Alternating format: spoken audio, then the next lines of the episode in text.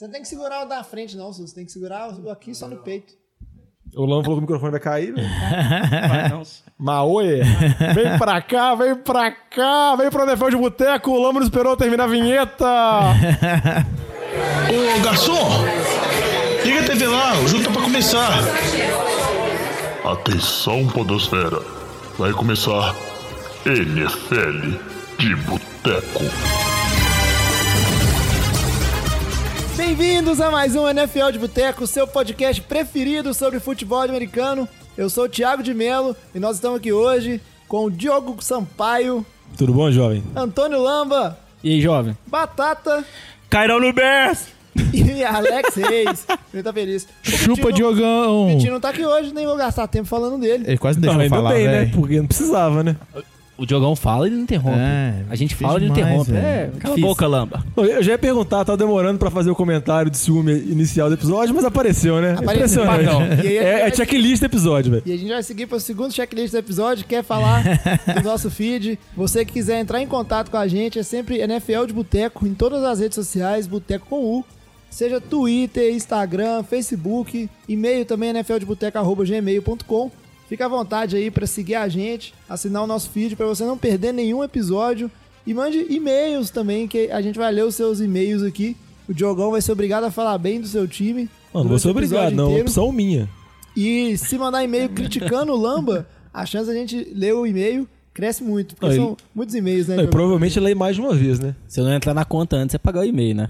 Ah, lá, você não tem essa capacidade, não. Você nem lembrar a senha. Pois é. Não E consegue hoje- nem chegar no horário. Verdade. Mas vamos seguir, para de enrolação. Vocês estão ficando muito rebeldes, nós vamos ter que ter uma conversa. Que tá difícil, que a gente tá tentando gravar, tem mais de 40 minutos. Ô, mas só uma coisa, velho. Você falou do nosso feed agora, não foi? Foi, Você falou do NFL de Boteco, Boteco com U. falei. Ah, Mas é presta cu. atenção, foi mal. Mas então vamos embora, o que interessa, vamos ao nosso giro de notícias. Ah, nem, viu? E a gente começa. Essa semana foi uma semana meio parada na notícia, né? Esses, É esses difícil, mongolóides estão rindo porque não param de fazer gracinha. Eu tô me sentindo uma professora de pré-primária.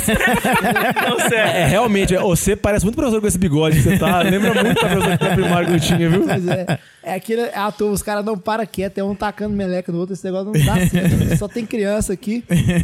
Mas uma semana meio parada de notícias, né? Uma das notícias que a gente tiver é que finalmente é, o John Elway resolveu tomar uma, uma providência em relação ao ataque medonho dos Broncos. E você podia ter feito essa piada no microfone, né? Mas a verdade é que os Broncos mandaram o coordenador ofensivo, o Mike McCoy, embora, né? Quem vai assumir aí é o Bill Musgrave, que era o, tava trabalhando como coordenador de treinador dos quarterbacks, né? E o Bill Musgrave, que foi o coordenador ofensivo de Oakland no, no ano passado, vai assumir essa função. Mas parece aí que o pessoal tá na esperança que isso aí vai melhorar o ataque dos Broncos. Não, eles estão na esperança principal que vai correr mudanças no ataque dos Broncos. Se vai melhorar ou não, é já outros 500. Parece que Paxton Lynch vai ter uma chance depois de muito tempo, vai ser titular. Fala uma especulação também de mudança no jogo terrestre, o Devonta Booker tem mais oportunidades, já teve mais carregadas no último jogo. A expectativa é essa, né? Denver começou muito bem, depois teve essa queda repentina, agora tá tentando. E o Mike McCoy, segunda demissão dele em menos de 10 meses, viu? Complicado, viu? Pode atualizar o Cato aí. Onde que ele tava antes, Jogão? Ele tava, acho que, nos Chargers, se eu não me engano. Acho que a questão muito aí também é. Tinham muitas críticas quanto ao playbook de Denver. Falavam que era um, playbook muito complexo as jogadas, né? E isso acabava dificultando um pouco o entendimento por parte do ataque, por parte dos receivers, dos running backs, da linha. Jogar com Osweiler é muito complexo mesmo. Além de ter essa questão também, né? Ele- vamos dizer, ele teve o azar de Trevor Simeon não é um bom quarterback. O Osweiler a gente viu no último ano aí que não, não serve pra NFL, né? Pra ser um quarterback titular na NFL. A esperança de Denver agora é igual como o Diogão comentou mesmo. Paxton Lynch aí foi um pick de primeira rodada. Então, tava machucado nos últimos jogos, não, ter- não teve como ele ser titular. Então, o primeiro jogo agora, essa semana, que ele já tá saudável, eles já vão testar ele pra ter, ver, né? Se ele vai ser o quarterback, vamos dizer, do futuro aí de Denver, né? Ou pelo menos ser um quarterback razoável pra não no draft seguinte, já do ano que vem, eles já começarem a pensar novamente pelo dele na NFL agora. É, eu acho que eles têm que testar, né? Porque a impressão que ele deixou a temporada passada é muito ruim. Então acho que eles têm que fazer esse teste no final de temporada pra ver se eles vão continuar a draftar outros QB ou então buscar QBs na free agent como Kirk Cousins ou Tyrod Taylor. É, os Broncos que nessa semana eles perderam pros Bengals. Os Broncos que estão 7-3 na, na temporada. Tão... 3-7. Isso, 3-7. Se fosse então, 7-3, seria... Eles pegam muito bem. Vindo numa sequência de seis derrotas consecutivas, se eu não me engano. Então, estão em último da divisão, né? A situação mudou muito. E tá muito mal. Aos Bengals aí, a gente já sabe que é um outro time cheio de, de problemas, né? Um outro fato interessante, que aí até o Batatinha gritou aí no, no início do episódio, é que depois de muita expectativa, muita, muita revolta dos brasileiros na internet, né? Com a, a dispensa do Cário Santos pelos Chiefs, que mandaram o, o Conor Beth, que era o kicker atual, porque ele perdeu, né? A gente vai contar um pouco desse jogo dos Bears. E o Conor ele perdeu o, o field goal que poderia ter levado ao empate desse jogo. E aí parece que o Ciência resolveu mandar ele embora. E Cairão da Massa, o Zica das Bicudas, tem um emprego novo, tá de volta na NFL. Coitado do Cairão, viu? Ele faltou com um ponto sensível do Batata. Pera aí, pera aí, aí, não é assim também. Tô ofendendo Ó, gratuito. o jogo foi, o jogo foi emocionante, foi um jogo bacana. É, o Chubinski jogou bem, apesar de que assim, não, não foi nada de extraordinário, mas ele jogou bem, fez um TD, mandou um passo para TD, fez uma corrida muito empolgante para ganhar um first down no momento importante do jogo, quando, foi quando eles estavam tentando ganhar jardas para chegar no field goal que o Conor Barth errou. E é, apesar do, do Matthew Stafford ter, jogado num nível muito superior ao do, do Trubisky, a gente tem o Jordan Howard que corre muito no Bears, né? Correu demais nesse jogo também. E realmente eu acho que se tivesse um kicker bom ali que garantisse aquele field goal, poderia fazer toda a diferença a, a nível do Bears, ali pro time do Bears, né? Eu concordo com o Batata. O Trubisky vem mostrando algum valor. É, tinha muitos questionamentos com aquela troca. É, a gente não vê o Trubisky ainda no nível dos outros quarterbacks mais novos na liga. A gente fala aí Mariota, James Winston, Entz, Jared Goff. Mas ele já tá mostrando algum valor. Então, Lamba acho que, acabou, assim, de, Lamba acabou de chocar a mesa inteira aqui agora. Com a frase, né? eu concordo. Nunca tanto escutado nesse podcast. É lógico que sou eu que tô falando, né? É, verdade. O Batata é uma pessoa- opinião sensata, né? Vocês que são opiniões péssimas. Então o Trubisky tá mostrando algum valor.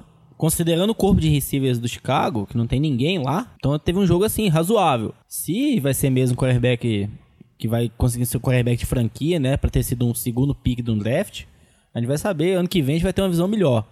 Tá mostrando alguns lances promissores. Ainda muito inexperiente, como era esperado. Baseia muito no jogo corrido. Jordan Howard, Tariq Cohen. Os dois são uma dupla de running backs muito boas, uma das melhores duplas da liga, se a gente pode listar. Teve um bom jogo contra o Stafford, que o Stafford vinha numa sequência ótima. Falar, ah, não, a defesa tomou 24 pontos, ok, mas o ataque de Detroit, a defesa tá boa, running backs bons. Se o Trubisky conseguir aprimorando o jogo, Chicago arrumar um receiver, volta, algo assim, então talvez consiga aí ter um- uma boa temporada ano que vem. É interessante que eu acho dos Bears é que dentre os times considerados em reconstrução, reconstrução nessa temporada, a gente pode dizer aí que o, o que está melhor é são os Bears, o que vem mais preparado para uma rodada seguinte, assim, dos que são considerados times que estão se, se reconstruindo. né? E vitória muito importante dos Lions, que se mantêm vivos na, na briga aí por, por playoffs.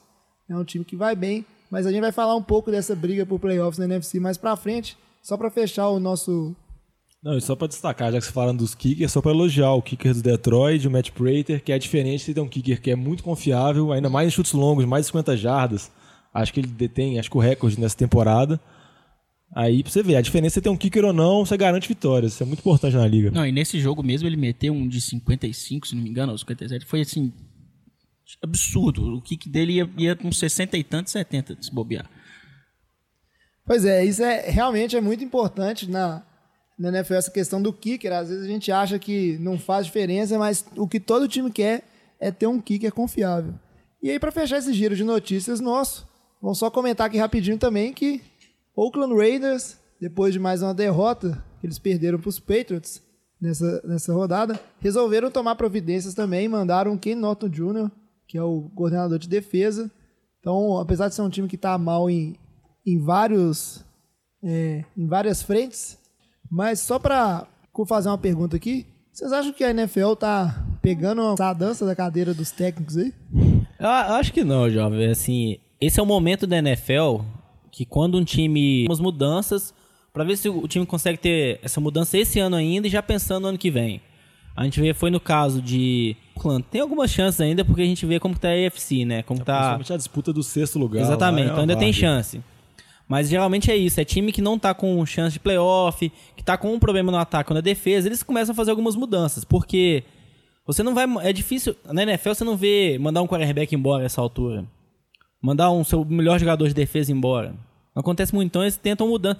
A gente sabe, como a NFL é um, é um jogo muito estratégico, né? Envolve muita estratégia. Então acho que a principal, a, a principal cabeça né, da defesa é o coordenador defensivo. A principal cabeça no ataque é o coordenador ofensivo.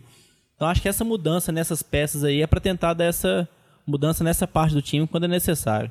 É porque eu imagino, Lamba, que quando chega um coordenador defensivo ou um coordenador ofensivo novo num time, você tem uma mudança tática considerável, no sentido que o- tem um playbook pronto, mas o cara vai querer executar jogadas. Eu sei que os jogadores de futebol americano, eles, eles têm uma carreira extensa, então eles conhecem vários tipos de jogada, eles, estão, eles são capacitados a aprender rápido o- o- as jogadas, um playbook novo, mas isso deve trazer um, um certo prejuízo para um time, não?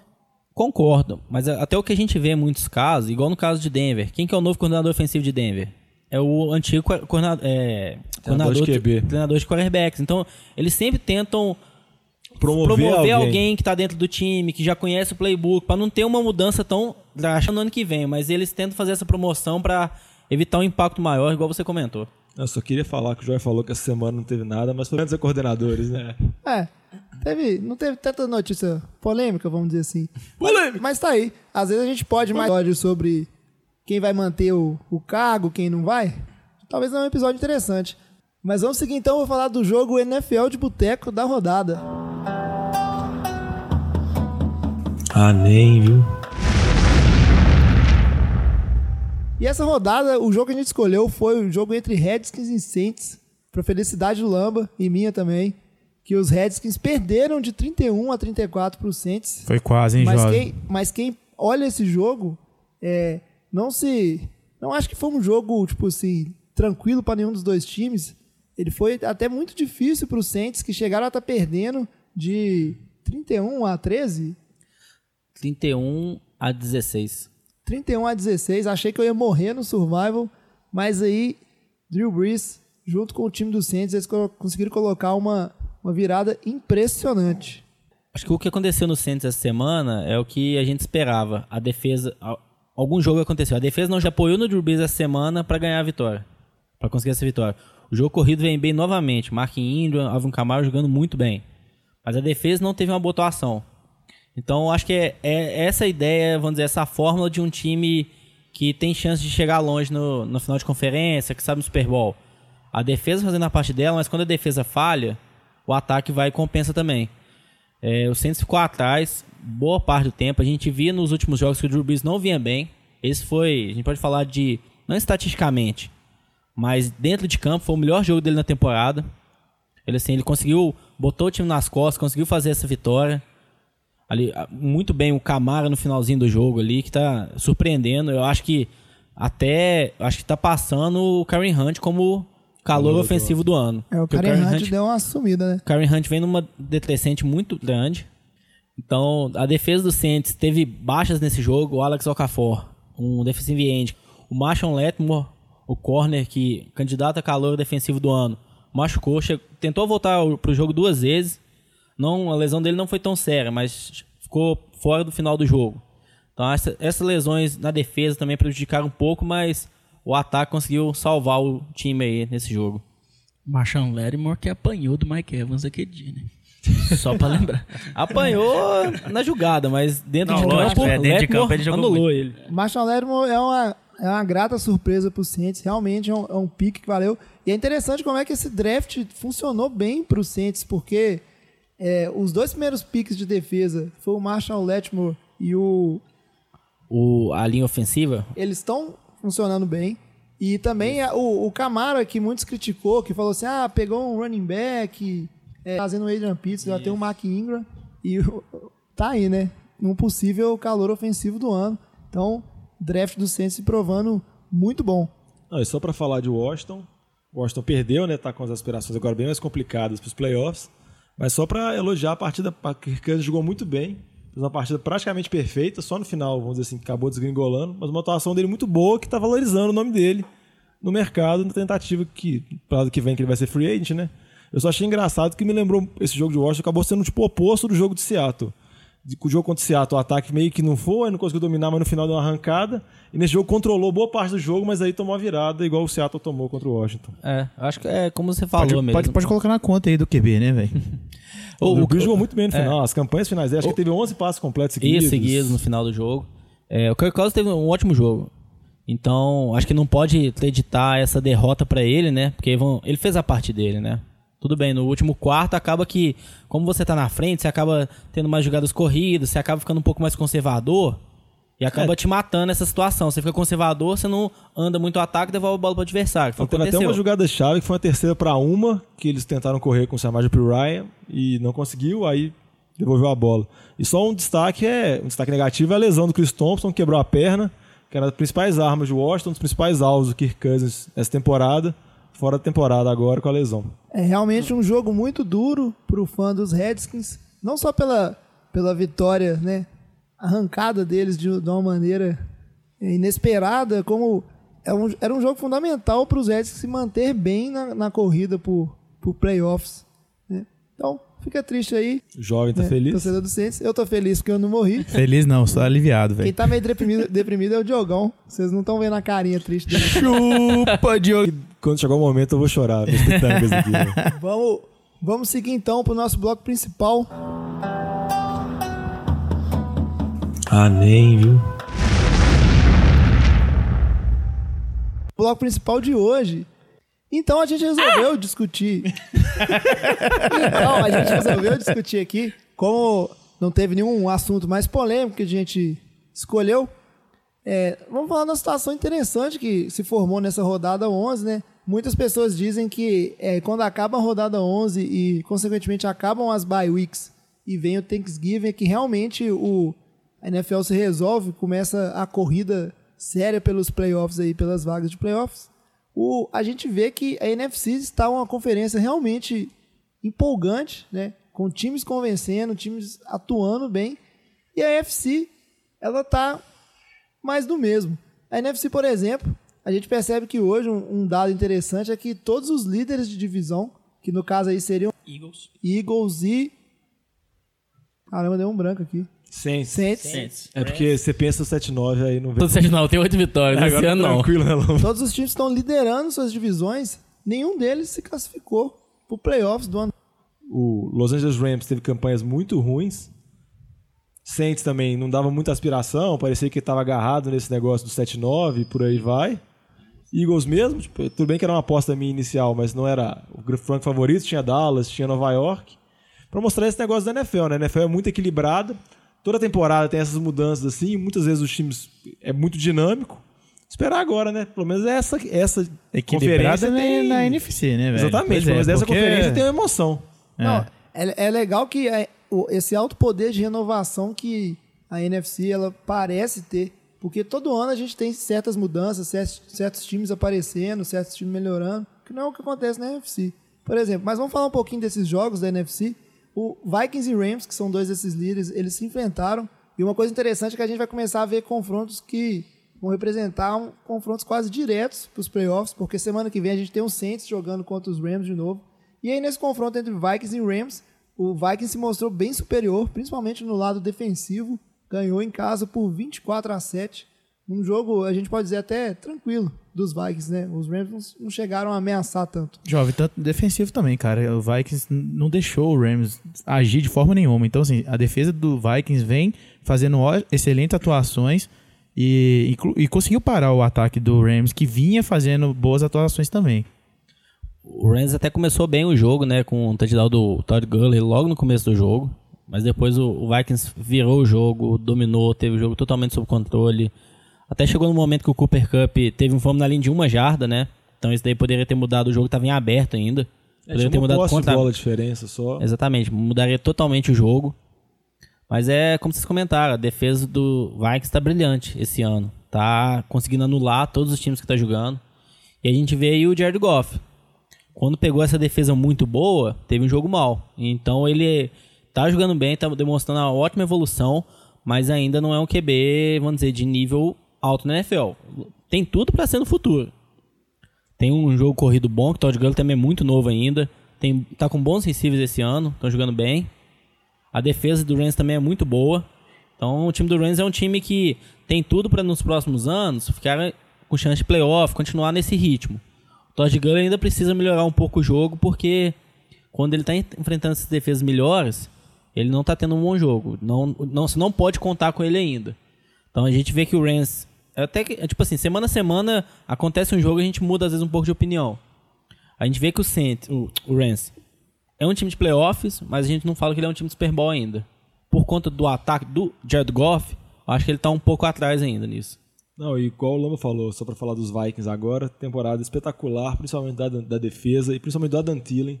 Tem uma temporada já ao Pro, ao Pro, tipo assim, jogando demais, são um dos melhores receivers da liga. Ele tá conseguindo números próximos que apenas um receiver na história dos Vikings teve, e não é nada, ninguém menos que o Randy Moss. Então, tipo assim, a temporada do cara é absurda, véio, completamente absurda. Stefan Diggs jogando muito bem. E o Case Keenum também tá jogando bem, embora continue as especulações ainda, se vai pro banco ou não, que eu não consigo entender. Pode ter especulação, mas espera o cara jogar mal primeiro, velho. Deixa Ah, o menino. Quando ele tá jogando bem, deixa ele ir, velho. Ele, ele não tá comprometendo em nada, ele, ele tá jogando bem. Inclusive, nada garante que qualquer outro QB que o o Vikings consiga colocar lá no momento vai jogar melhor que ele. Eu concordo, nada vai garantir, mas essa especulação vai existir porque todo mundo sabe que o Case Keenum, é, a gente sabe pelo histórico dele. Ele não é um QB pra ir no Super Bowl, ele não é um QB pra ganhar o Super Bowl. A gente não vê um quarterback no nível de Case Keenum ganhando o Super Bowl. Bridgewater teve duas temporadas muito boas no início da carreira dele nos Vikings. É muito, é, muitas dúvidas ainda param como ele vai voltar dessa lesão muito séria que ele teve. Então acho que essa especulação para o Bridgewater ser titular vai ser toda semana. A primeira semana que o Case Keenum tiver um jogo mal, o Bridgewater vai virar titular, com certeza.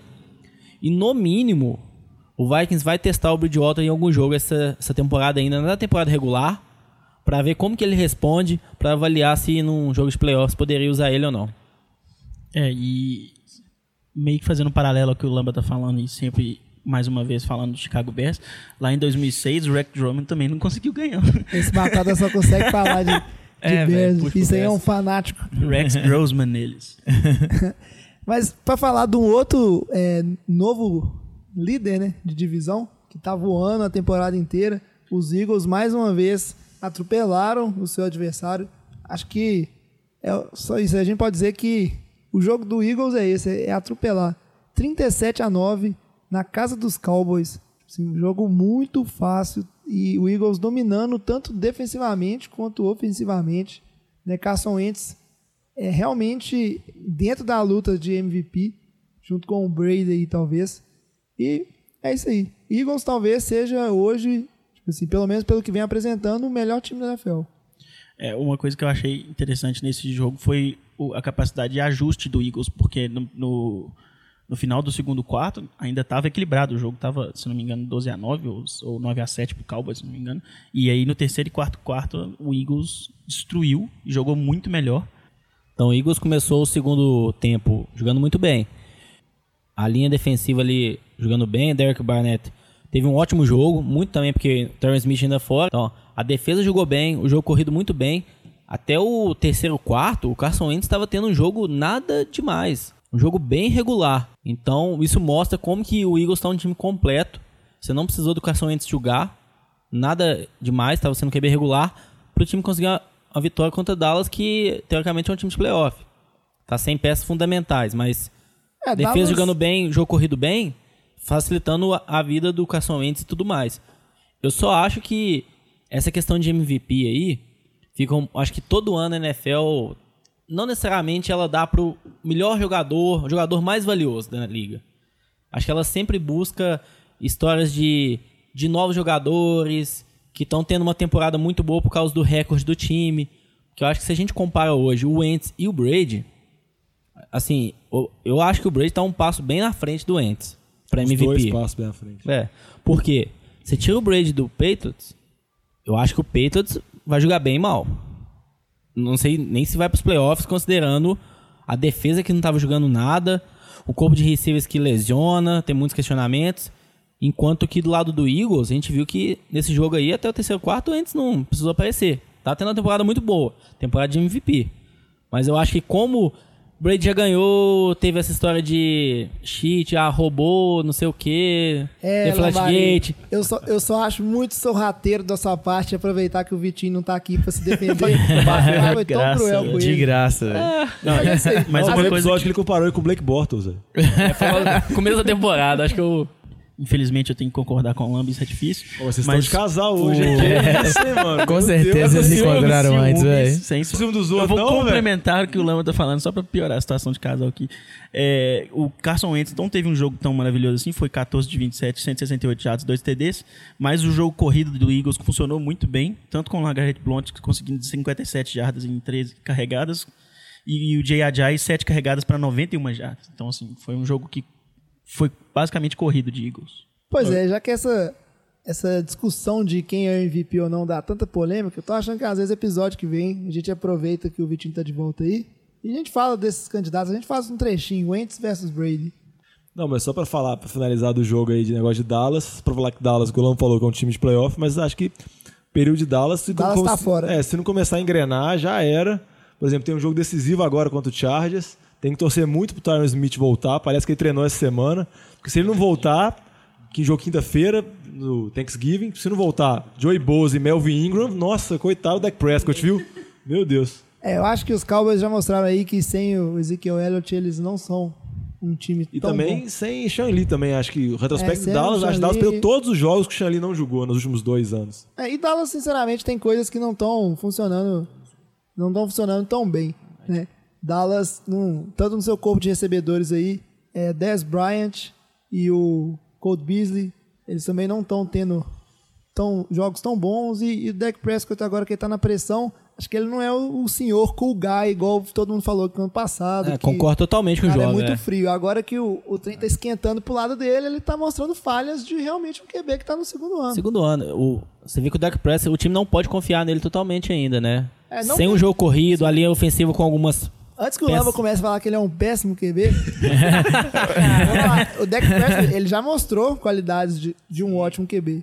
É só que realmente sem, tipo assim, É, temporada sem ter passada uma ele linha, tava sem com, ter um jogo corrido, ele com a defesa com- fraca, é, complica, Exatamente, né? eles per- perdeu as peças principais lá. Não. Perdeu as pressas e agora que tá na pressão, As pressas. ele ainda não tá no nível no nível de um Aaron Rodgers no Brady da vida que consegue carregar o time nas costas. Mas vamos seguir em frente com a nossa pauta aqui e falar um pouco de um tanto que essa essa disputa por wild card, né, já que a gente falou dos líderes, ela tá acirrada e empolgante na NFC.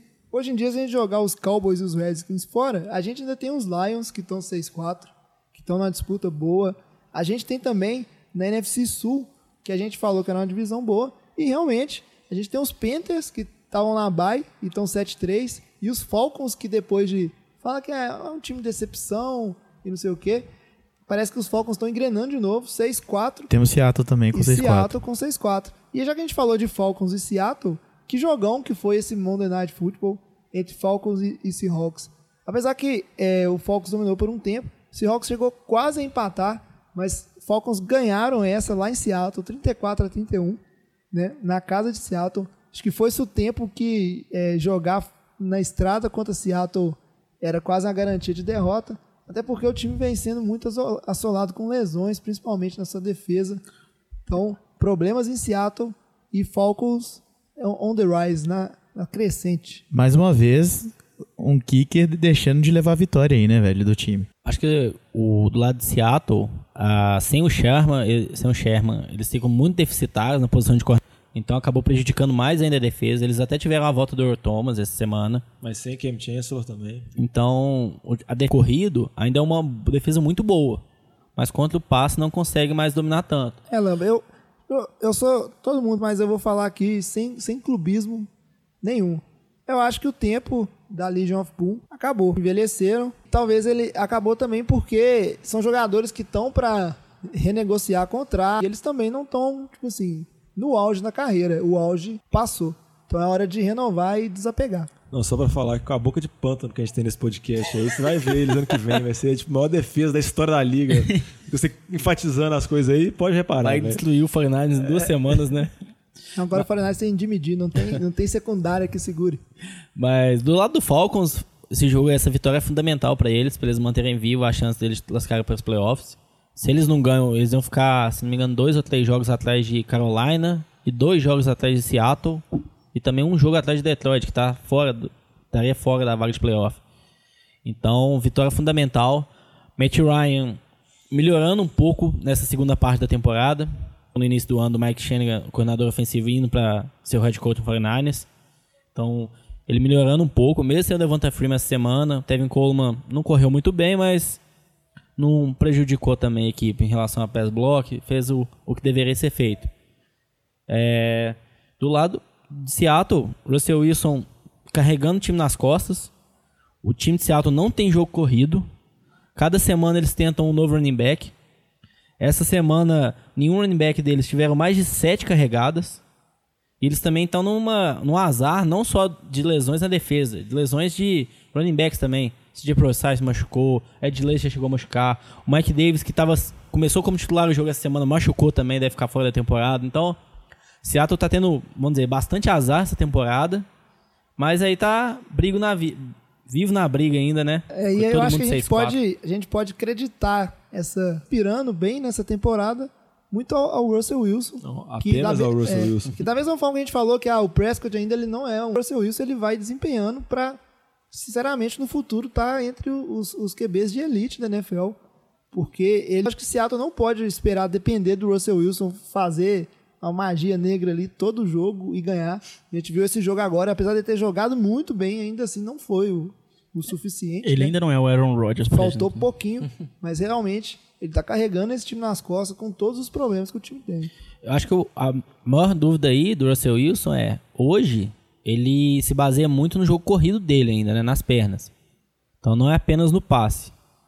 Então a gente pensar quarterbacks quando ficam mais velhos, eles tendem a correr menos, tendem a ter menos velocidade.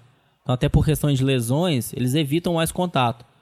Então esse estilo de jogo do Russell Wilson, não sei se ele consegue manter isso até o final da carreira dele. Ele tende a ficar ir mais pro passe e menos pra corrida. E isso pode acabar travando essa evolução dele, porque como o estilo de jo- jogo dele é esse, esse estilo de jogo para quarterbacks com 30 anos ou mais não acho que é tão efetivo. É, mas ele não é um, um, um mau passer, assim, né?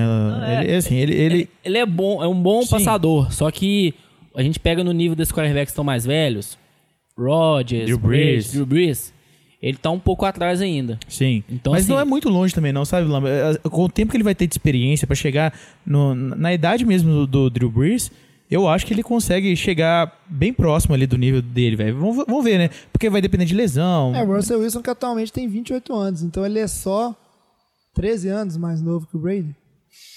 Não, mentira, 12. Eu, é que o Brady chegou no auge dele agora, né? É, o Brady é Pra o, saber, né? o Brady é- deve ser vampiro isso aí. Mas é isso aí, a gente não vai descobrir essa temporada se o Russell Wilson No episódio do nosso podcast daqui 5 anos.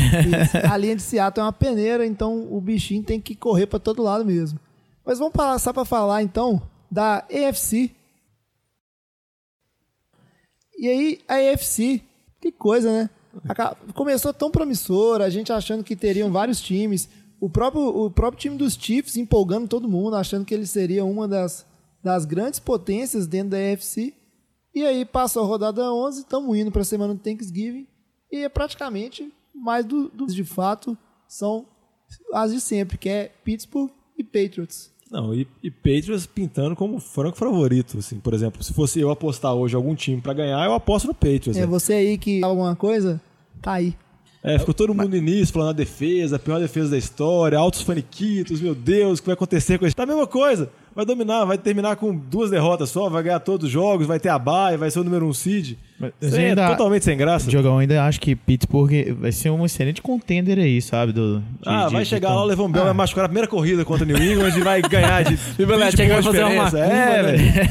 Vocês estão tentando criar notícia, negócio que não tem notícia, velho. Vocês sabem o que vai acontecer, velho. Os Patriots que essa semana eles venceram os Raiders por 33 a 8, esse jogo que aconteceu lá na cidade do México. Jogo super legal, viu? O jogo teve nem É, graça. O, jo o jogo foi uma, uma patota. Os Patriots dominaram, foi muito sem graça, mas foi legal de. Essa eu acho legal de assistir esse jogo no México.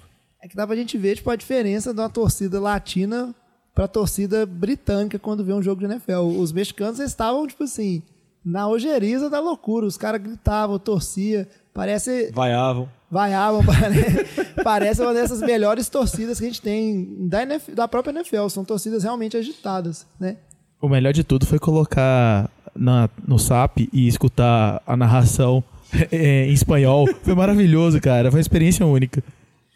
É, o, o, o, o jogo não foi tão interessante assim, não, mas é igual o Jovem falou também, essa questão do, do, do jogo no México deixa a gente sonhando também com um jogo no Rio, né? Um jogo aqui no Brasil que a NFL nunca descartou essa hipótese e já, e já comentou sobre isso há alguns anos.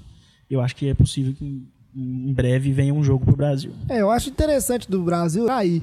o- A gente vê que os próprios jogos de futebol americano nacional, principalmente o- os jogos de finais, eles estão tendo bons públicos. Inclusive, acho que é dia 16 de dezembro vai ter o jogo entre a seleção brasileira e a seleção da, da Argentina. Lá no estádio do Mineiro de público aí, deve ter alguns milhares de, de torcedores. E é legal que acho que o pessoal da ESPN que vai narrar o jogo, vai ser transmitido. Eles acabam chamando a atenção da NFL pro potencial de público que tem no, no país.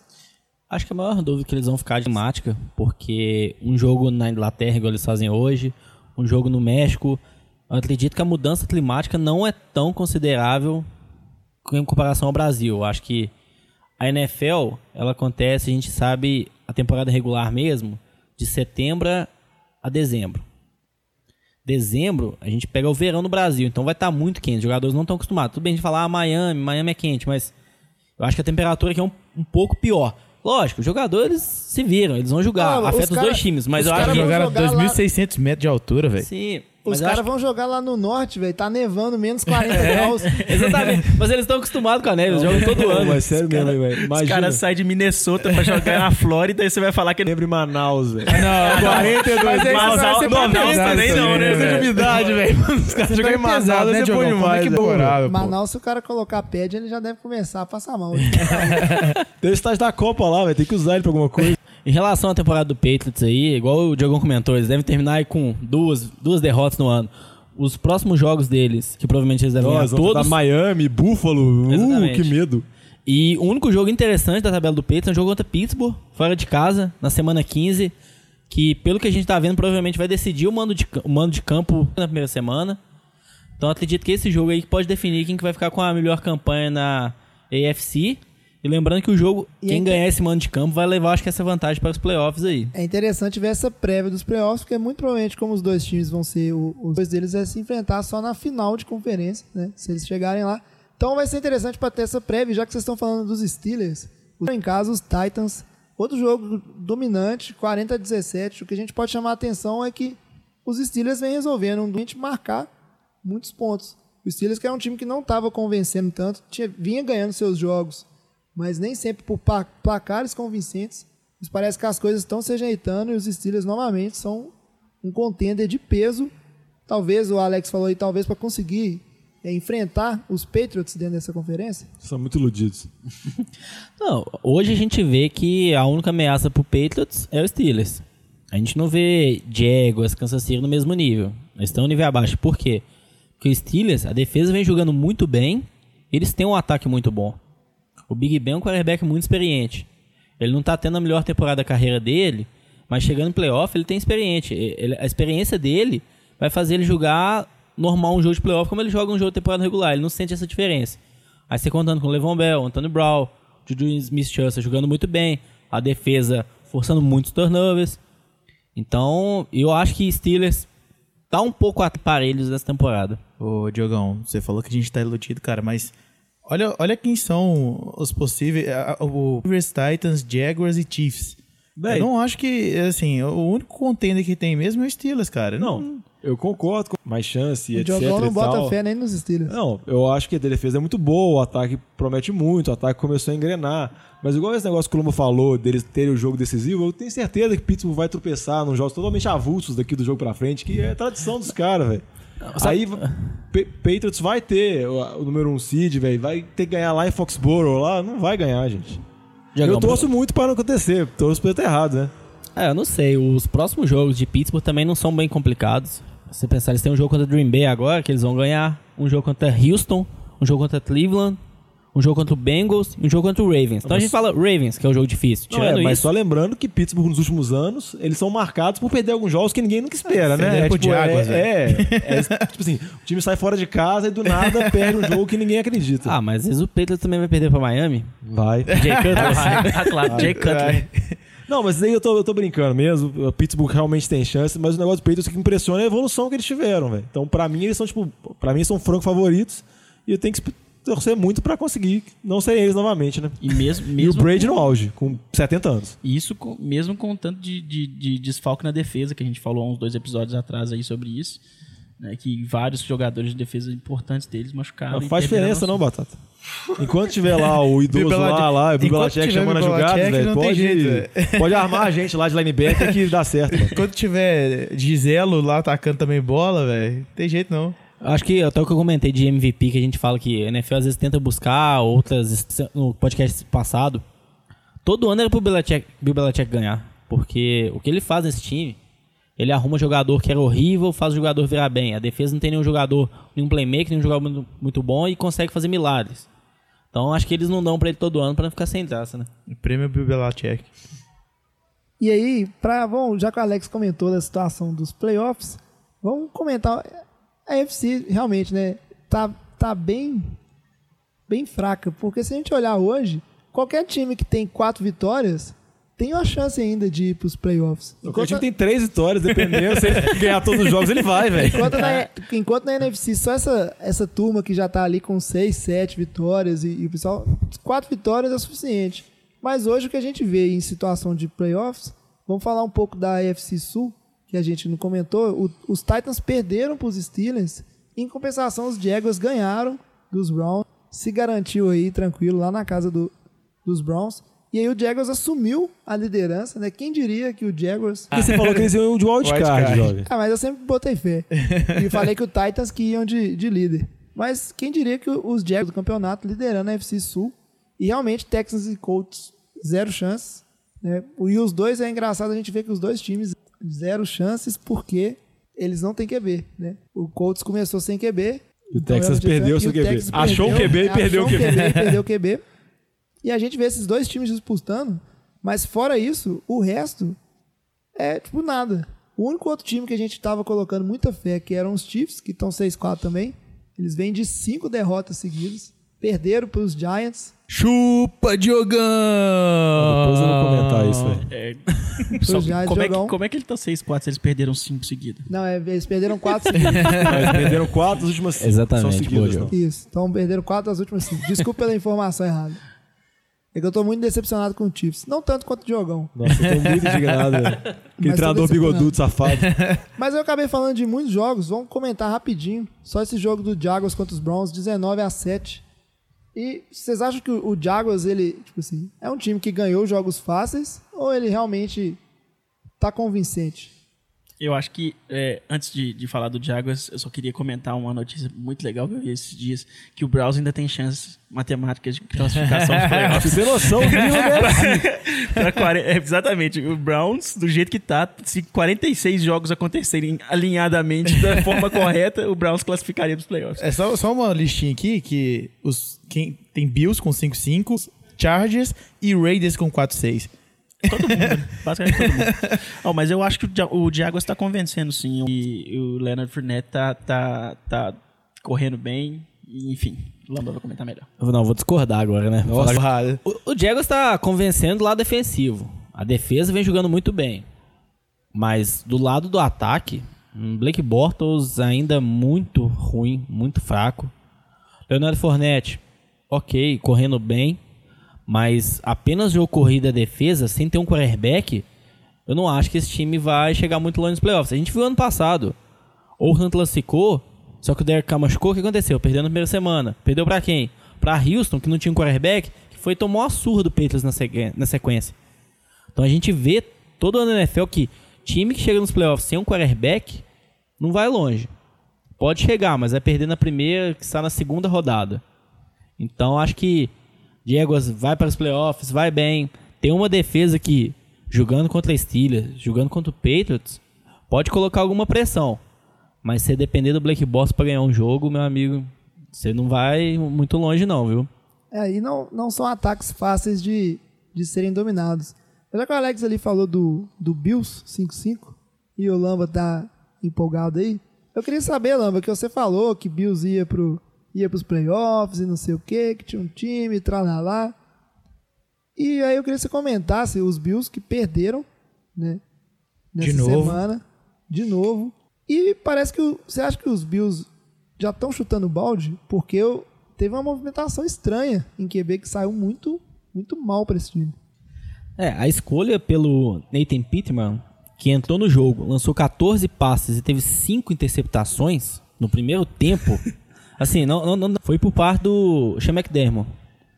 É, ele vinha tendo um trabalho muito bom no Buffalo esse ano. Acho que por ser um não tem experiência ainda para identificar quando o quarterback tá pronto ou não para ser para jogar na NFL mesmo. Porque ele entrar e mandar cinco interceptações, não, não tem explicação isso. Ele entra, joga mal, erra muitos passes, lança uma, duas interceptações, que aprender. Mas ele ter feito essa mudança, eu acho que não é justificável. Tanto que no segundo tempo ele já voltou atrás, voltou o Tyler Taylor, que não tinha como mais deixar o menino dentro de campo, né? E eu acho que assim, ele, como que você volta agora e coloca o Nate Pittman de volta no jogo? Ele vai me- ter que treinar muito bem, ter que voltar a treinar muito, Isso mostrar me muito lembra mais confiança. muito essa discussão que a gente tem em relação ao Case Keenum, por exemplo. Porque o que o Tyler Taylor teve foi é, alguns jogos que ele foi bem, alguns jogos que ele foi ruim. E aí os Bills claramente não enxergam o Tyler Taylor como, como o QB de, em franquia para frente, eles resolveram improvisar. E deu errado, que pode acontecer a mesma coisa nos Vikings. Ter o, o Keenum ter um jogo ruim, ah, vou pôr o Bridgewater e ele não jogar bem. Não, mas acho que são situações diferentes, jovem. Porque o Nate Pittman é calor. Eu acho que essa opção de troca aí não tem justificativa mesmo. Mas vamos ver, né? O que, que vai ser burro essa temporada e Buffalo não vai mais pro playoffs. Se bem que tá, no momento ele tá classificando, né? Então. Não, ainda Não, não. no momento é Não, Baltimore. Ainda não.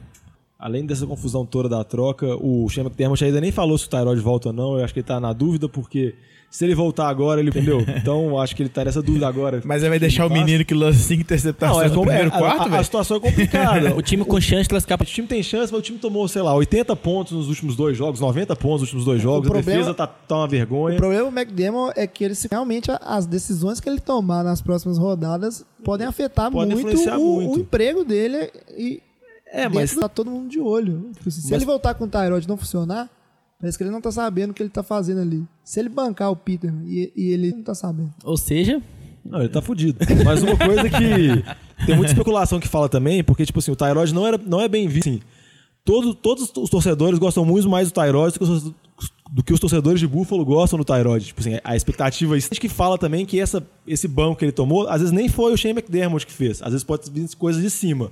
Ordens da diretoria. Questão de contrato, definir. Aí tem que saber isso também, tem que saber o nível de respaldo dele. Mas eu acho que ele tá perdidão e a situação dele é muito complicada. né? E vamos seguir em frente aqui só pra fechar a FC. Ah, só uma coisinha, só pra não esquecer do Nate Pittman, só pra falar que ele teve cinco interceptações, né? E seis passos completados. Ele quase teve mais interceptação. ele teve mais passos, ele quase teve o mesmo espaço completado pro outro time do que pro time dele. Mas foi dele. É, Só um coitado, dado curioso. coitado do menino. Dessa vez o- a, a frase do Lama de queimar QB realmente Esse aí pegou, Pegou- fogo, pegou queimadura feio, de é. grau, velho. caiu, caiu no inferno esse daí. Combu- Combustão espontânea. O- só pra falar aqui, a gente queria pedir desculpa pros nossos ouvintes, porque a gente fez lá o nosso episódio 12, falando que FC é, Oeste que era essa, melhor divisão da NFL. Apesar que, desculpa não, né? Porque várias mídias falavam a mesma coisa. Realmente, Não, já os para de tirar times- nós da reta, velho. Pede desculpa, velho. Para de pôr a culpa nos outros. Perdão pelo vacilo. Mas agora a gente quer falar que FC Oeste mais fedorenta é essa. Credo. o título pode valer o mesmo. Os o Chiefs, MC que eram um, um- MC um Oeste time é que empolgava, tá, tá na decadência. Os Chargers, que era o pior time do início, agora parece ser o, time mais empolgante ali dentro. Os Raiders são uma decepção.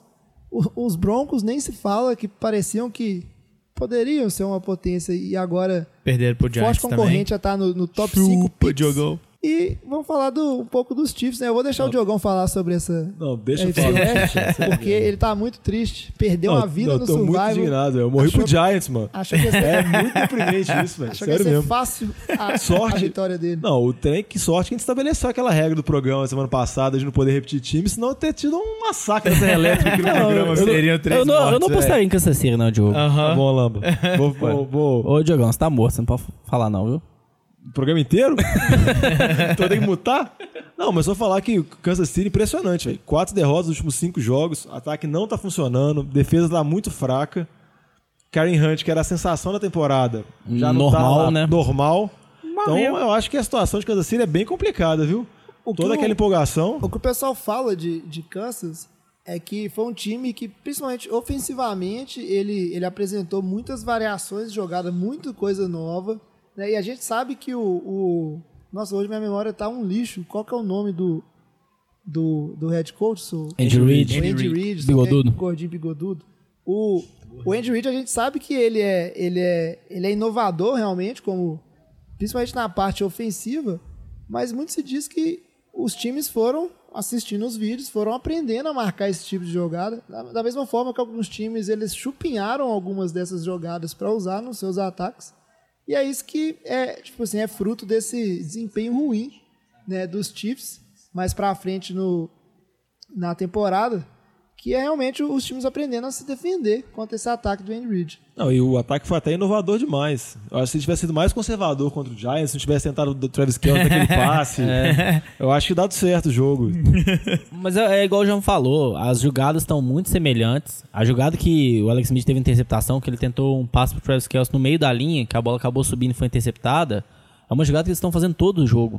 Todo jogo eles fazem esse jogador. A maioria das vezes é pro Travis Kelce, mas às vezes faz pro um receiver também. Então acho que o playbook deles parece que tá um pouco parecido com os últimos jogos, né? Tá É, faltando essa inovação, né? Tem que olhar os Patriots aí que o, o Belichick tá ganhando as coisas, não é repetido não, hein? Comentaram que muito, muitas jogadas do Andy Reid ele pega jogos de college pra ver essas coisas. Por que, que às vezes a gente vê que college é um pouco diferente da NFL? Eu acho que college é um as jogadas em si são muito semelhantes dos times. Não tem tanta variação, não tem tanta estratégia igual a gente vê na NFL. Então acho que ele tem que olhar mais pra playbooks da NFL do que esse college. Essas jogadas de college que ele tentou no começo da temporada funcionaram bem. Mas depois de um tempo ficam muito batidas, né? Eu só queria deixar mais uma vez claro que eu estou muito indignado de ter morrido pro Giants. Chupa, Diogão! Ainda mais Kansas City vindo da bye com Andy Reid, que eu falei lá que era o deus da bye, tinha perdido duas partidas. É a boca negra do É podcast que a gente impressionante, a, tá boca foda. de pântano desse podcast.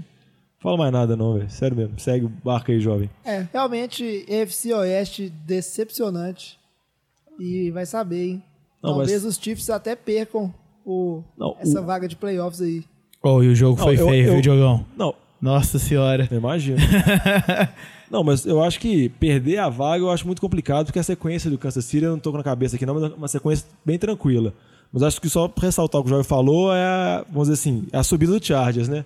Que é um time, pelo menos eu confiava muito, a defesa vem jogando bem, se o ataque começar a engrenar agora, é um time que dependendo pode ou tentar disputar com o Kansas City ou então pegar essa sexta vaga, a última vaga de wildcard e dar trabalho aí. Porque, por exemplo, imagine se Chargers classifica, aí pode pegar, por exemplo, Jaguars. Vai pau a pau, velho, tem chance. É verdade. aí depois perde pro Patriots e pro Steelers, Ah, isso né? é óbvio. Eu acho que, na verdade, eu, eu dei uma proposta a falar pro Gudel.